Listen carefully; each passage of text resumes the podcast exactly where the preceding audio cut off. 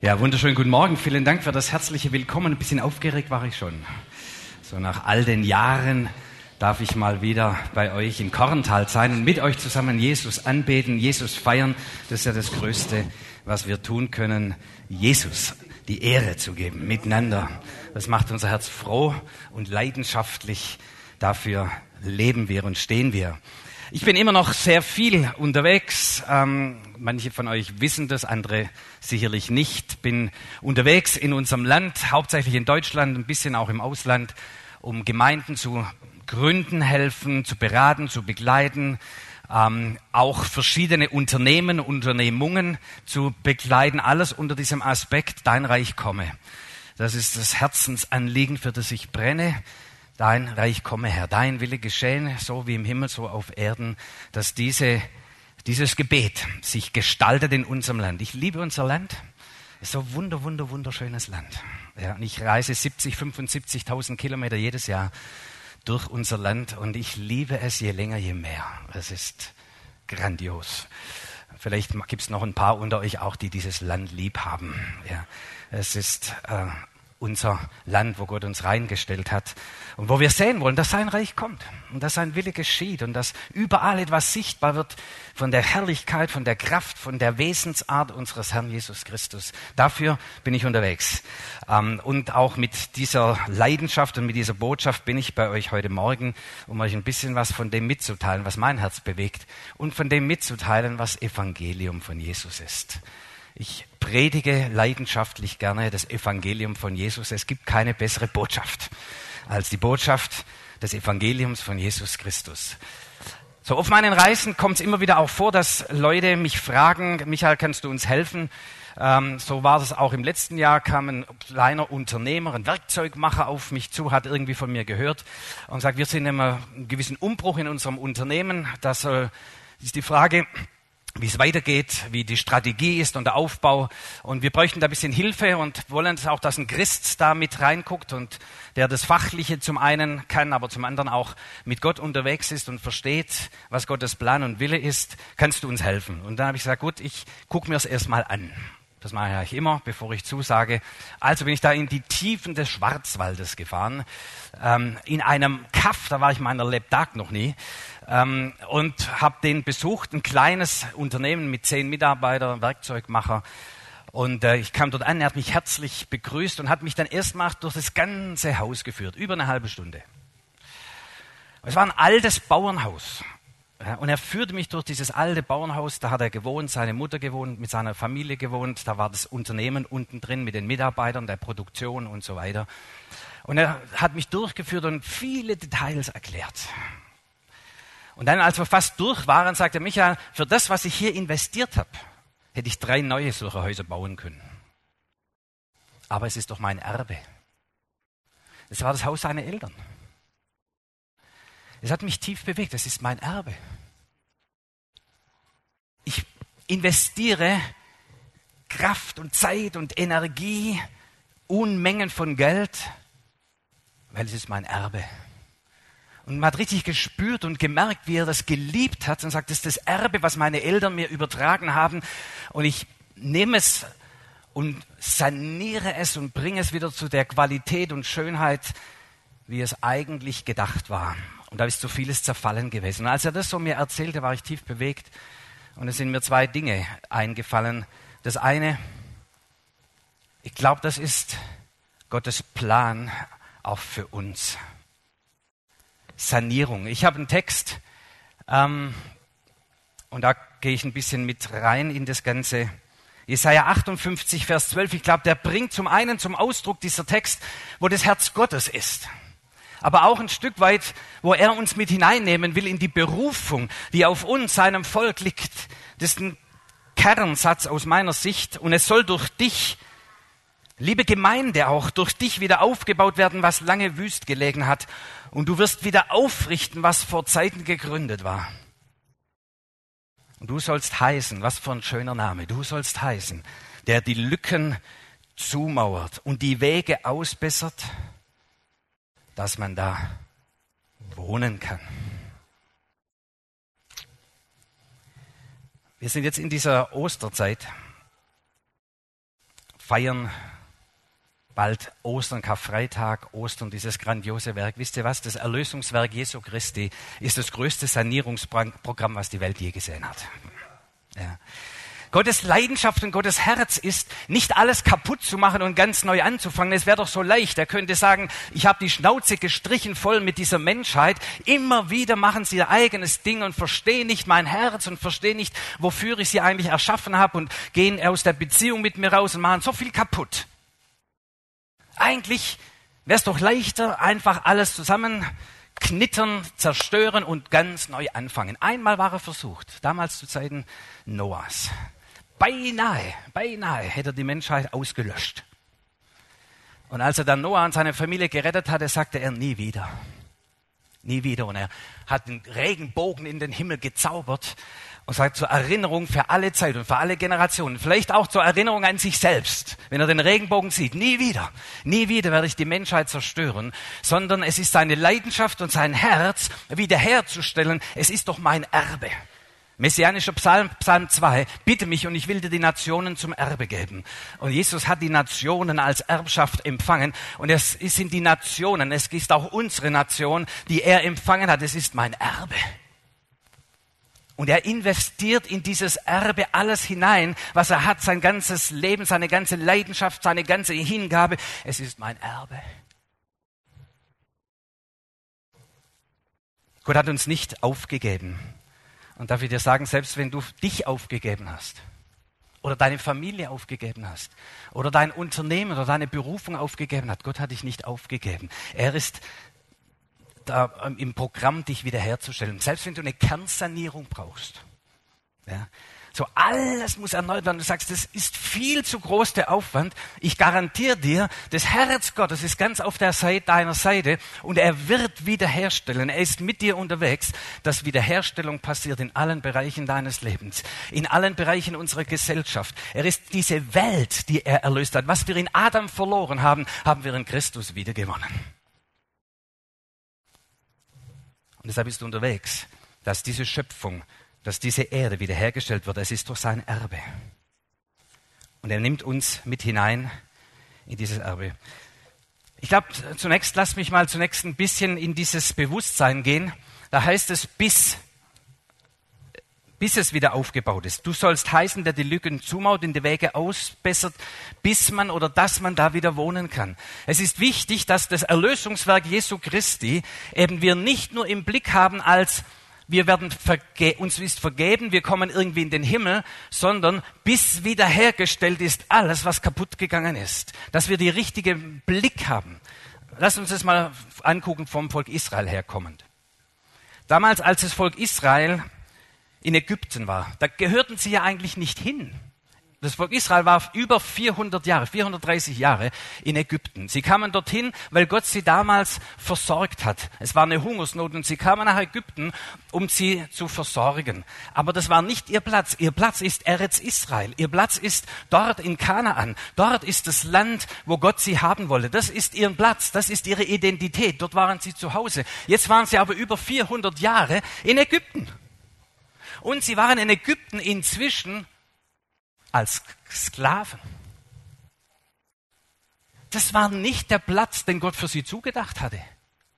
Aber durch gewisse Umstände sind sie dort geblieben in Ägypten und verloren den Blick dafür, für das, was eigentlich ihre Berufung ist, was eigentlich Gott in ihrem Leben hineingelegt hat, was sie eigentlich leben können und sollen. Ihre eigentliche Identität haben sie aus dem Blick verloren. Und wenn du über 400 Jahre von Generation zu Generation gelebt bekommst, gezeigt bekommst, du bist ein Sklave, dann lebst du wie ein Sklave, dann denkst du wie ein Sklave, dann redest du wie ein Sklave, Sklave, deine Identität ist Sklave. Das ist aber nicht ihre Identität.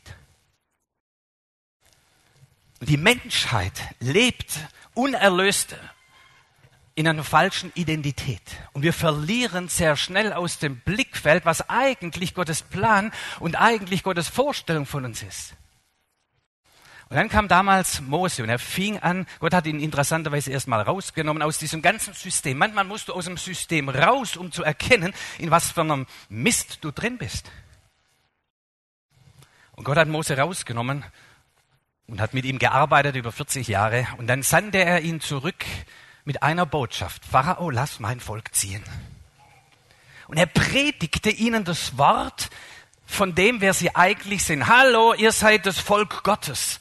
Und ihr seid dafür berufen und gesetzt, im Land Kanaan zu leben und dort die Herrlichkeit Gottes zu zeigen in eurem ganzen Lebensstil, mit allem, was ihr tut und wie ihr es tut. Dort, Gott, dort will Gott durch euch sein Licht und seine Herrlichkeit offenbar machen. Das ist euer Platz, das ist eure Berufung. Aber sie haben es nicht mehr gesehen.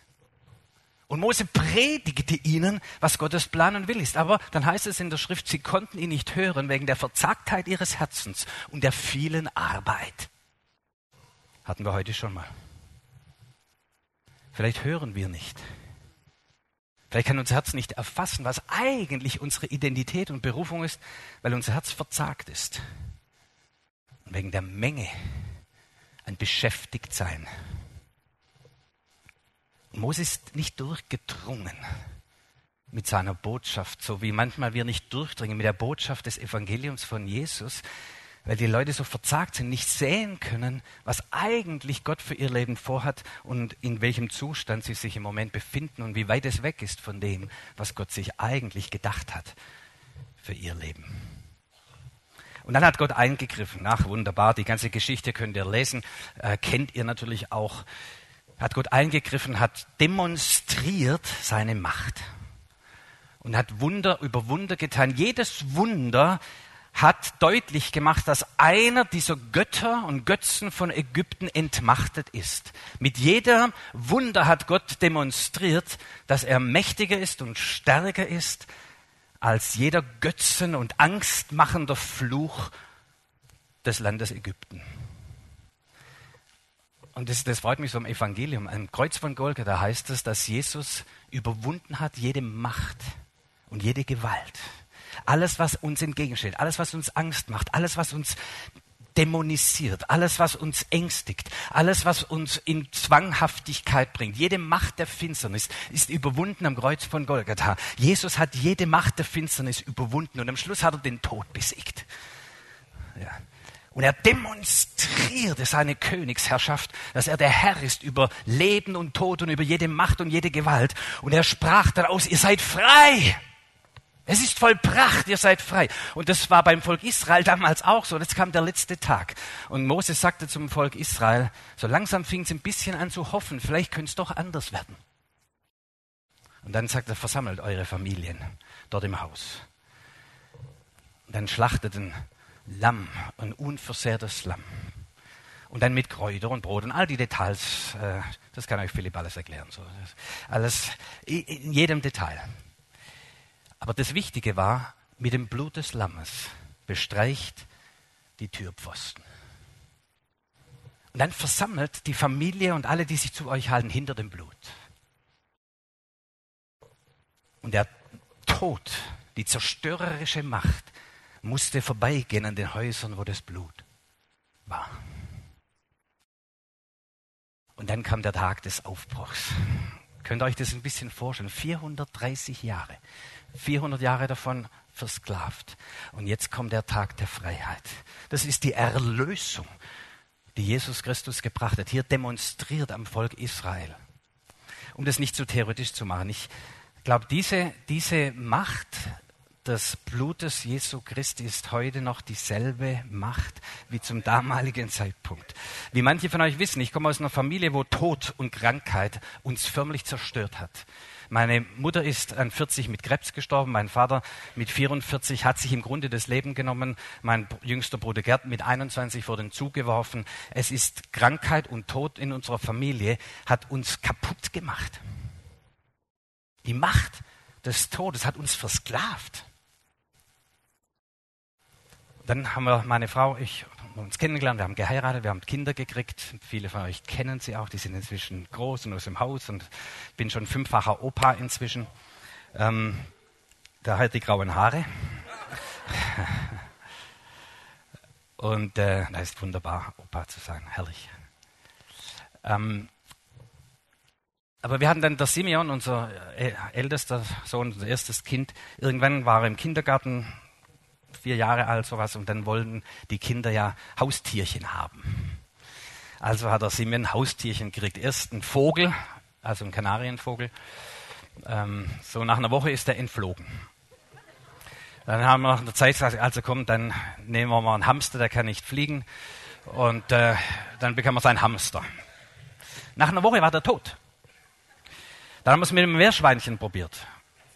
Nach einer Woche war das Meerschweinchen tot. Dann hat er in Pflege genommen von einer Kollegin aus dem Kindergarten, eine Freundin aus dem Kindergarten, Ferienpflege von ihrem Meerschweinchen. Das hätten die nicht tun sollen. Nach einer Woche war das Viech tot. Haben wir im Garten bei uns begraben. Irgendwann schwan die mir und sagt, irgendwas ist da nicht okay. Ich hatte inzwischen ein Aquarium und auch da sind die Fische immer so mit dem Bauch nach oben äh, öfters mal geschwommen und sagt, ja, sagt irgendwann, sagt, das ist doch nicht normal. Also man muss manchmal drauf kommen und sagen, hey, das, das kann es doch nicht sein, oder? Wenn wir, solange wir immer alles akzeptieren, werden wir uns nicht aufmachen und fragen, hey, soll das so sein? Muss das so sein? Was ist eigentlich los? Wir akzeptieren so viel. Dieses Sklavendenken ist halt so. Kann man nichts machen. Und ich sage, das kann das Kind, was tut es mit den Kindern, wenn die Viecher andauernd sterben? Und so langsam dämmerte es mir, sagt, Moment, diese Macht des Todes, die unsere Her meine Herkunftsfamilie so dezimiert hat und zerstört hat, versucht in unserer Familie wieder ihr Unheil anzu, auszurichten. Und dann habe ich gesagt, jetzt ist Schluss. Und dann habe ich die Familie versammelt und wir haben das Abendmahl miteinander gefeiert. Das dürfen wir zu Hause tun. Ja, die Eltern, wir erheben den Kelch. Und ich habe den Kelch erhoben über unserem Familien und gesagt, das ist das Blut Jesu Christi. Und ich verkündige den Todesherrn, bis dass er kommt. Denn in diesem Tod Jesu Christi ist das Leben und die Überwindung der Macht der Finsternis. Und im Geiste sozusagen habe ich unsere Türpfosten bestrichen mit dem Blut Jesu und meine Familie versammelt mit den ganzen Viechern und alles, was zu uns gehört, versammelt hinter dem Blut und dann stand ich vor einem Aquarium und habe gesagt, im Namen Jesu Tod raus aus unserer Familie. Du hast hier keine Anrechte mehr. Hier ist das Haus unseres Erlösers Jesus Christus. Hier ist das Blut Jesu Christi zum Heil für uns. Hinter diesem Blut sind wir sicher. Und Jesus Christus ist unser Herr und König. Das demonstrieren wir, machen wir sichtbar durch zum Beispiel das Abendmahl. Von diesem Tag an sind die Viecher nicht mehr gestorben. Ich habe heute noch eine Katze zu Hause, die ist 18 Jahre alt, vom David. Ich sage euch eins, die Kinder gehen, aber die Viecher bleiben. So. ähm, ja, äh, also passt auf, so was ihr betet. Ähm, und die regt mich auf, die Katze. Ja. Aber ich werde sie nicht umbringen, denn der Tod hat keine Macht mehr. Das ist für mich eine Demonstration des Sieges Jesu Christi. Diese Katze sagt mir, der Tod ist überwunden. Halleluja. Nicht, dass das nicht auch irgendwann stirbt, aber ihr versteht, was ich meine. Ja, diese zerstörerische Macht. Wir müssen uns nicht mehr beugen vor den Mächten der Finsternis, seit Jesus Christus ausgerufen hat, es ist vollbracht. Ja. Und er setzte sich zur Rechten des Thrones Gottes. Und durch ihn überwinden wir weit. In ihm ist das Sieg, in ihm ist das Leben. So wir brechen auf aus dieser Versklavung. Wir brechen aus aus dem, was unsere Familie, was unser Leben zerstört hat, was uns geknechtet hat. Wir brechen auf. Denn dafür sind wir geboren ein Leben zu gestalten unter der Herrschaft Jesu und sichtbar zu machen, die Herrlichkeit unseres Gottes. Wir sind nicht geboren, um Sklaven zu sein werdet nicht wiederum eines Menschen Knecht, sagt Paulus. Und wie schnell beugen wir unser Genick, weil irgendjemand uns irgendwie definiert. So, jetzt kommt der Aufbruch. Und wenn wir heute darüber sprechen, Wiederherstellung, dann ist das erst der Anfang. Der Anfang ist, dass wir aufbrechen aus diesem Leben der Versklavung und wo wir vielleicht irgendwann sagen, das ist doch nicht normal, dafür sind wir doch nicht geboren, dass du hörst die Botschaft des Evangeliums, hörst, was Gottes Plan und Willen eigentlich für dich und dein Haus und deine Berufung ist dass du nicht auf das verzagte Herz hörst, nicht auf die Geschichte achtest, ja, das war doch schon immer so die letzten 400 Jahre, sondern dass du hörst das befreiende Wort des Evangeliums, das Wort Gottes, das dir aufzeigt, was Gott eigentlich vorhat mit deinem Leben. Wo gehörst du eigentlich hin? Wer bist du eigentlich? Und vielleicht wird es Zeit aufzustehen und sagen, jetzt reicht's. Vielleicht wird es auch für den einen oder anderen Mann mal Zeit aufzustehen und zu sagen, Schluss mit dieser Schlappschwänzigkeit, ich stehe auf, jetzt reicht's. Und ich nehme meinen Platz an, meine Verantwortung ein. Ich bin dafür geboren, Verantwortung zu übernehmen und zu gestalten in dieser Welt. Die Frauen auch, aber die Frauen musst du nie rufen, immer nur die Männer. Die Frauen sind schon da. Ja? Adam, wo bist du? musst du rufen. Ja? Eva ist schon da. Heil Männer, hebt eure heilige Hände zum Gebet. Ja, wieso denn die Männer? Weil die Frauen tun schon. Du musst die Männer auffordern. So deshalb nicht, dass sich das äh, falsch verstanden wird. Drei Stichworte, wenn wir aufbrechen und in diese Berufung, in diese Lebensart kommen wollen, wofür wir eigentlich von Gott gedacht sind.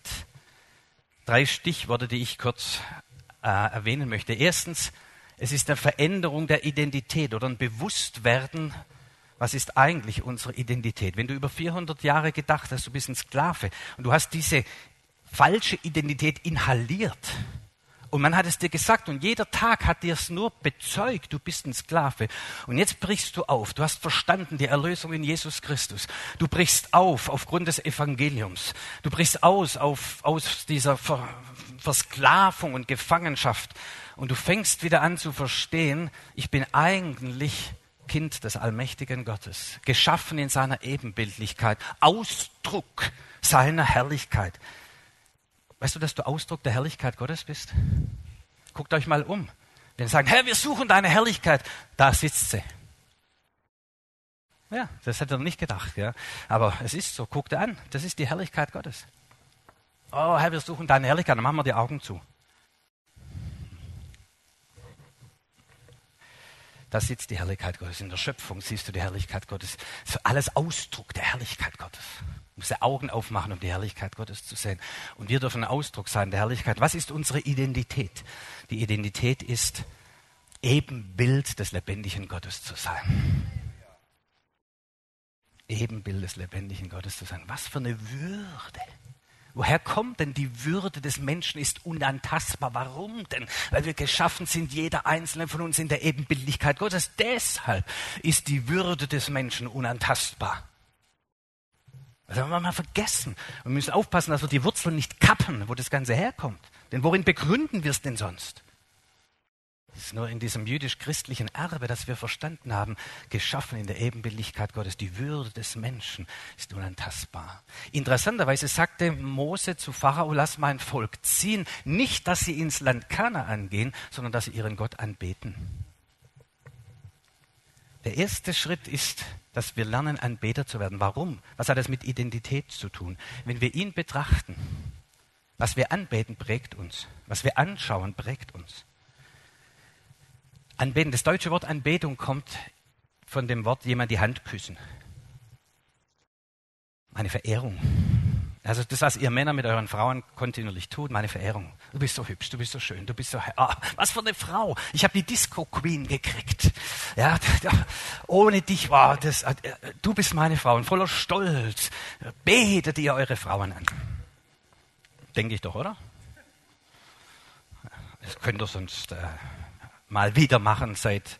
Also bevor ihr verheiratet wart, da war das, glaube ich, so. Ja. Ähm, so, das kann man danach auch noch tun. Also Anbetung, die, jemand die Hand küssen, Anbetung, Verehrung. Das heißt, was ich betrachte, so wenn du deine Frau so beschreibst und sagst, oh, wie toll und herrlich meine Frau, und dann denkst du, und das ist meine Frau? Ich bin ihr Ehemann. Das tut was mit dir. Wenn du deinen Gott anbetest und ihn beschreibst, der braucht deine Anbetung nicht, um zu wissen, wie toll er ist. Das weiß er. Aber wenn du ihn anbetest und beschreibst, Herr, wie mächtig, wie majestätisch, wie wundervoll, wie heilig, wie würdig, wie ruhmreich, und du beschreibst sein Wesen und seine Art, und es spiegelt dir wieder und sagt, das ist mein Gott. Und ich bin sein Volk. Und es tut was mit dir. Und jetzt noch geschaffen in seiner Ebenbildlichkeit, dann merkst du auch, wenn du ihn betrachtest, dann strahlt was von der Eigenart Gottes auf dich zurück und sagt, geschaffen in seiner Ebenbildlichkeit. Da ist Freundlichkeit Gottes ist auch in mir. Liebe Gottes ist auch in mir. Manchmal auch zornig sein Gottes ist in mir. Geschaffen in der Ebenbildlichkeit meines Gottes. So der Aufbruch, dass wir ins Land der Verheißung kommen, dass wir das Leben, was eigentlich uns angedacht ist von Gott, ist wichtig, dass unsere Identität wir kontinuierlich pflegen, eine alte Identität ablegen, die uns nur versklavt hat und die neue Identität in Jesus Christus anziehen, so sagt es mal Paulus. Und die Anbetung ist ein ganz wesentlicher Punkt, dass es uns immer wieder bewusst wird, wer wir sind. Identität. Das nächste Stichwort, da mache ich kurz Autorität. Oh, Mentalität kommt auch noch, da bleibe ich dann ein bisschen länger stehen. Autorität. Ähm, wir hatten letztes Jahr 500 Jahre, äh, feierten 500 Jahre Martin Luther, das heißt Reformation, als die Thesen an die Kirchentür geschlagen wurde, 1517, 500 Jahre. Und Martin Luther war ja einer, der wieder das bewusst gemacht hat, wir sind ein Volk von Priestern. Die Autorität lag bei Einzelnen im Verständnis der Leute. Priester, die für uns vor Gott eingetreten sind und die uns dann gesagt haben, was Gott von uns denkt und von uns will. Die Autorität auch des Wortes und die Autorität der Vergebung lag bei den Priestern und bei der Kirche. Ich entlaste dich von deiner Sünde. Ich bin die Institution, die Autorität hat, dich mit Gott in Verbindung zu bringen oder eben auch dich ferne zu halten. So, und Martin Luther hat die Wahrheit des Wortes wieder bewusst gemacht und sagt, nein, wir sind ein Volk von Priestern. Jeder von euch kann zu Gott kommen, ganz persönlich und mit Gott Gemeinschaft haben. Wir sind ein Volk von Priestern. Und das, wenn du mit Gott redest, dann hört der Himmel zu. Und wenn du hinhörst, dann verstehst du, was der Himmel von dir will und was von dir ausgehen kann. So was Martin Luther nicht so sehr betont hat, ist die andere Wahrheit. Wir sind ein königliches Priestertum, ein Volk von Priestern und Könige. So natürlich, der hat ja schon die ganze Kirche gegen sich gehabt, die Priester, denen er sozusagen die Macht genommen hat und dem Volk wiedergegeben hat. Die Fürsten wollte er nicht auch noch gegen sich haben. So ein Volk von Könige. Gott gibt uns, gibt die Macht dem Volke. Was tun denn Könige? Regieren. Regieren auf das wir wieder herrschen im Leben. Schwieriges Wort in der deutschen Sprache. Aber verstanden ist, dass wir wieder Verantwortung nehmen, dass wir wieder Autorität nehmen. Autorität über unser Denken, Autorität über unser Fühlen, Autorität über den Verantwortungsraum, der uns gegeben ist, Autorität über die Mächte der Finsternis, die uns das Leben oftmals so schwer machen, dass wir wieder Autorität nehmen und nicht sagen, gibt's da einen, der die Autorität hat und mir helfen kann? Nein, steh auf, du bist ein Volk von Königen. Und du fängst an, fängst an, wieder im Bewusstsein der Autorität zu regieren. Und dafür sind wir erfüllt mit dem Heiligen Geist. Der Heilige Geist ist sozusagen die Bevollmächtigung Gottes, die uns bewusst macht, in der Kraft des Heiligen Geistes zu gestalten, zu bauen, zu regieren, zu herrschen, im besten Sinn des Wortes nicht über andere, sondern fang mal an zu herrschen über dich. Da kann ich nichts machen. Doch, du bist ein König. Bist eine Königin. Du kannst regieren. Was dein Mandatsbereich ist, was dein Vollmachtsbereich ist, fang an zu regieren. Wenn du Verantwortung hast im Betrieb über eine Abteilung, fang an zu regieren. Sag nicht in meinem Haus, nicht in dieser Abteilung. Du hast Autorität durch die Vollmacht des Heiligen Geistes. Ohne den Heiligen Geist, ohne die Bevollmächtigung durch den Heiligen Geist werden wir sehr schnell wieder zurückfallen in die alten Mechanismen von Ägypten und wir sind ständig dann doch irgendwelche Bedürftige, die offensichtlich das Leben nicht gestalten können und hoffen, dass irgendwann Jesus wiederkommt und dann dieses ganze, die ganze Misere ein für alle ein Ende hat. Das wird so sein. Aber bis dorthin gestalten wir, dein Reich kommt, bis er kommt schon. Das Reich Gottes entwickelt sich, das Reich Gottes kommt. Es ist schon da und es ist noch im Kommen. Es ist beides richtig. Wir gestalten, regieren. Autorität. Seid ihr deiner Autorität bewusst? Da will ich nicht so lange stehen bleiben. Der dritte Punkt, da möchte ich noch ein paar Takte verbringen. Identität, Autorität. Damit wir dort hinkommen, dass wir das leben können, nachhaltig leben können, was Gott eigentlich in unser Leben reingelegt hat. Das dritte ist dann die Mentalität. Ich hätte jetzt auch sagen können, Heiligung. Aber dann legt sich eine Schwere auf die Gemeinde. Boah, Heiligung. Ja. Oder das Wort Jüngerschaft. Ja. Ist ein richtiges Wort, aber es ist manchmal so abstrakt. Was meine ich mit Mentalität? Es ist der lange Weg, unser Denken, unsere Lebensart, unser Handeln der Art und Weise Jesu Christi anzupassen. Eigentlich wieder in diese Ursprünglichkeit des Wesens und des Handelns zu kommen, was Gott sich am Anfang gedacht hat und was uns eigentlich gehört. Wie würde die Welt aussehen? Wie würde unser Leben aussehen, wenn wir leben würden nach der Art und Weise unseres Gottes? Und es ist im Grunde der Weg der Heiligung, mehr und mehr zu verstehen und umzusetzen, was Gottes Wesen und Gottes Art ist, etwas wiederzuspiegeln von dem, wie Gott uns geschaffen hat in seiner Ebenbildlichkeit, in Denken und Handeln. So, um das praktisch zu machen, will ich euch einen Vergleich geben. Wie, wie kann das uns gelingen? Dass wir eben nicht nur so in unserem Denken so abstrakt sagen, ich habe eine neue Identität, sondern dass sich das auswirkt in unserem ganzen Denken und Handeln, in dem, wie wir unser Leben gestalten, dass es sichtbar wird, nachhaltig sichtbar wird. Wie, wie kann das geschehen? Und da ist diese Mentalität, die Mentalität, die Art und Weise Christi zu verstehen und zu leben, ein entscheidender Punkt. Wir haben, wir sind vor fünf Jahren ja nach Bayern gezogen äh, meine Frau und ich. Das wäre eine Geschichte für sich. Und äh, wir haben dort durch eine wirklich wunderbare Führung Gottes ein, ein schönes Häuschen, ähm, alles das, was wir uns erträumt haben. Wir haben uns mal eine Liste gemacht. So wollen wir leben, wenn die Kinder aus dem Haus sind und die Katze noch lebt. Ähm, so wollen wir mal leben, haben eine Liste gemacht und dann haben wir uns auf den Weg gemacht zu gucken, wo kann man denn so leben? Und dann da, da, da, wir, sind wir dann in die Fünf-Seenlandschaft gekommen, da haben wir die Preise angeguckt und dachten, whoops, ähm, das können wir uns nicht leisten, aber Gott hat es so gemacht, dass es genau wir das gefunden haben, also in unserer Preisklasse, mit allem drin, was wir uns erträumt haben. So, das ist möglich. Hör nicht auf zu träumen. Das ist möglich. Also sind wir nach Utting an den Ammersee gezogen. Da leben wir auch seit fünf Jahren glücklich. So, und das Haus, ähm, da hat vorher ein Ehepaar mit dem Kind drin gewohnt und die haben das so ein bisschen nur als Übergang verwendet und haben sich nicht sehr gekümmert um das Haus und auch nicht um den Garten. Nun sind wir jetzt nicht so die absolute Gartenspezialisten, aber Schwaben. Und wir sind also angekommen und der Vorgarten, also das geht ja gar nicht. Und, ähm, dann haben wir also erstmal angefangen, im ersten Jahr den Vorgarten wieder zu richten, weil wir dachten, wegen der Leute. Ja. Sind ja Schwaben. Ja. Ja. Nur um festzustellen, die einzige, die es interessiert, wie unser Garten aussieht, sind die anderen Schwaben am Ort.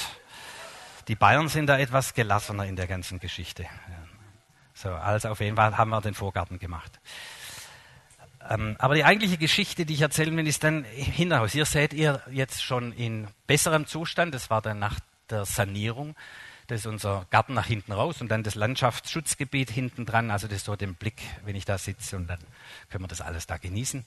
Aber der Garten war in einem sehr, sehr schlechten Zustand hinten und dann haben wir uns äh, vorletzten Jahr dann dran gemacht und gesagt, jetzt äh, lass uns mal den Garten in einen besseren Zustand bringen. Und auch da war wieder die Hilfe Gottes von Nöten, äh, die haben wir auch gekriegt. Und durch fachlichen Beistand und so weiter hat, haben wir den Garten dann mal zunächst in diesen Zustand gebracht. Das sieht jetzt äh, noch deutlich besser aus. Das Problem, und worauf ich raus möchte, ist, jetzt hast du den Garten hingerichtet und ist alles so schön. Das Problem ist, das Unkraut. Hm irgendwie ist da immer noch so Unkrautzeug drin. Meine Frau sagt, es gibt kein Unkraut, es sind Beikräuter, aber auf jeden Fall Zeug, was wir nicht haben wollen im Garten. So, die sind da irgendwie drin in der Erde und die kommen wieder hoch.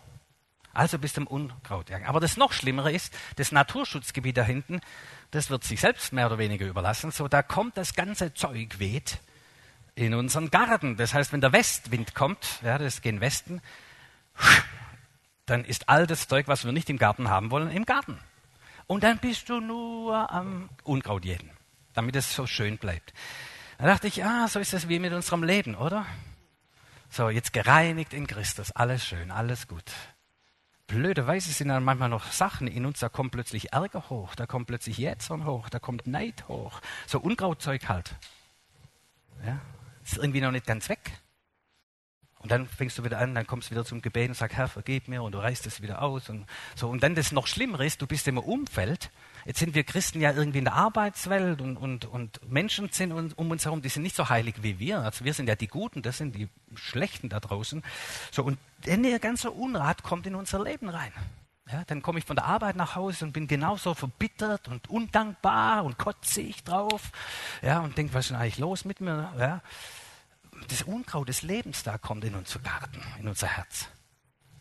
Und dann bist du immer am Ausreißen und Ausreißen und irgendwann hast du keinen Bock mehr, dann überwuchert wieder das Herz mit all dem Mist.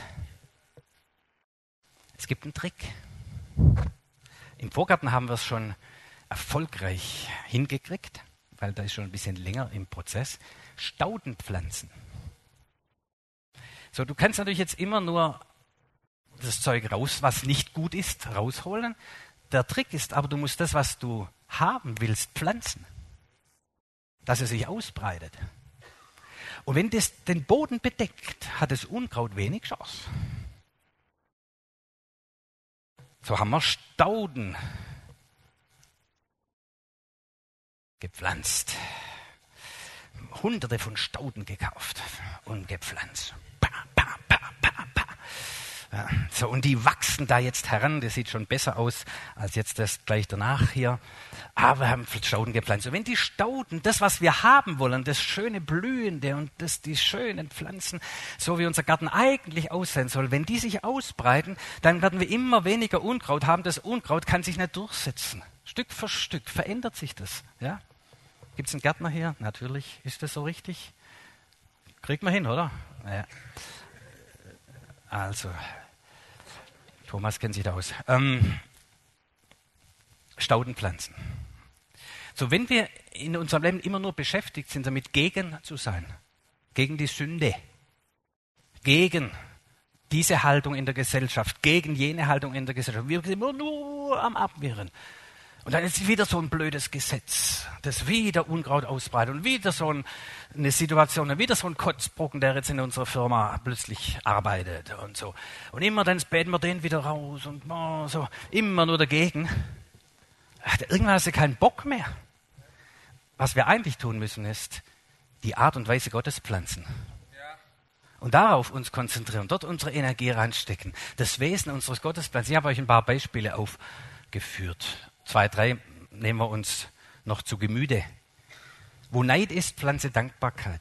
Ja, Neid ist ja so ein Unkraut in unserer Gesellschaft. Immer neidisch, vergleichen. Oh, ich habe nicht so wie der und der hat ein besseres. Und die soziale Ungerechtigkeit und ba, ba, ba, ba, ba. Und dann wird rumgekotzt. Ja, und voller Undankbarkeit, Neid aufeinander. Die Reichen und die da und die da. Und das ist immer neidisch.